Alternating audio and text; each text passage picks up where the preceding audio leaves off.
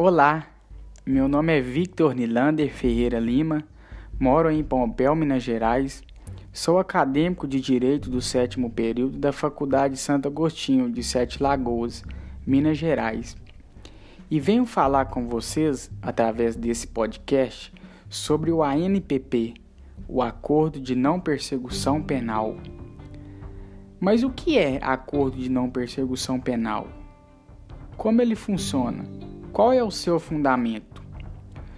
O ANPP, que é o Acordo de Não Persecução Penal, ele é uma espécie de medida despenalizadora do processo penal, acompanhado de institutos já previstos no nosso ordenamento jurídico brasileiro, como a transação penal e a suspensão condicional do processo.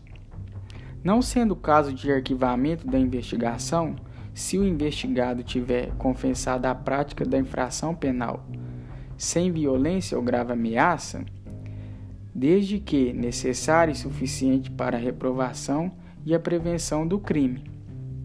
Recentemente, a Suprema Corte, que é o STF, deu uma decisão muito importante sobre o assunto.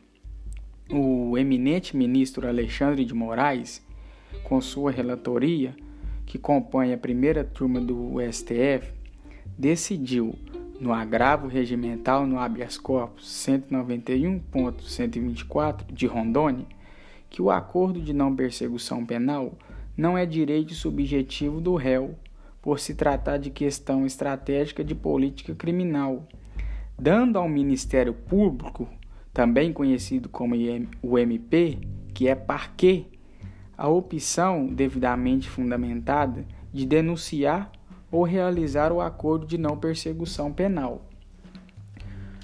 O acordo de não persecução penal vem estabelecido na Lei 13.964 de 2019, que é a nossa lei famosa conhecida como pacote anticrime, no seu artigo 28, a linha A, incisos e diz na letra da lei que se o investigado preencher os requisitos, ele tem o direito do acordo de não persecução penal, sendo um direito subjetivo dessa pessoa que está sendo investigada. Quando o investigado preencher os requisitos, o Ministério Público ele tem a obrigação de fazer o ANPP, porque o Ministério Público ele é titular da ação penal e também guardião da lei. O acordo de não persecução penal veio de uma proposta de lei e essa proposta está dentro da lei que veio no pacote anticrime.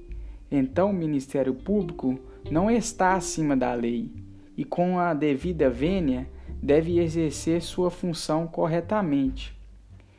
Peço vênia também é, em relação aos ministros da Suprema Corte que, na minha opinião, se equivocaram na decisão e a fundamentação foi rasa.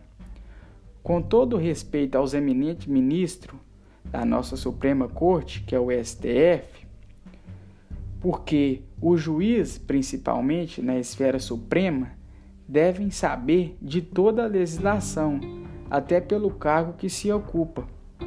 Mas o problema que eu vejo no STF é que dos 11 ministros, nenhum teve na sua carreira a área penal.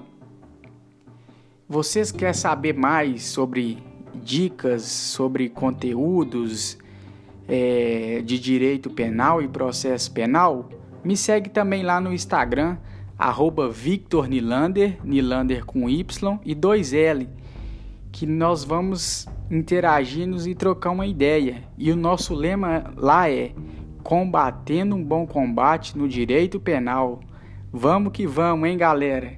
Espero que vocês tenham gostado desse podcast, que ele tenha ajudado vocês e que nós possamos debater posteriores decisões que venham a ser pautadas no STF, que é a Suprema Corte.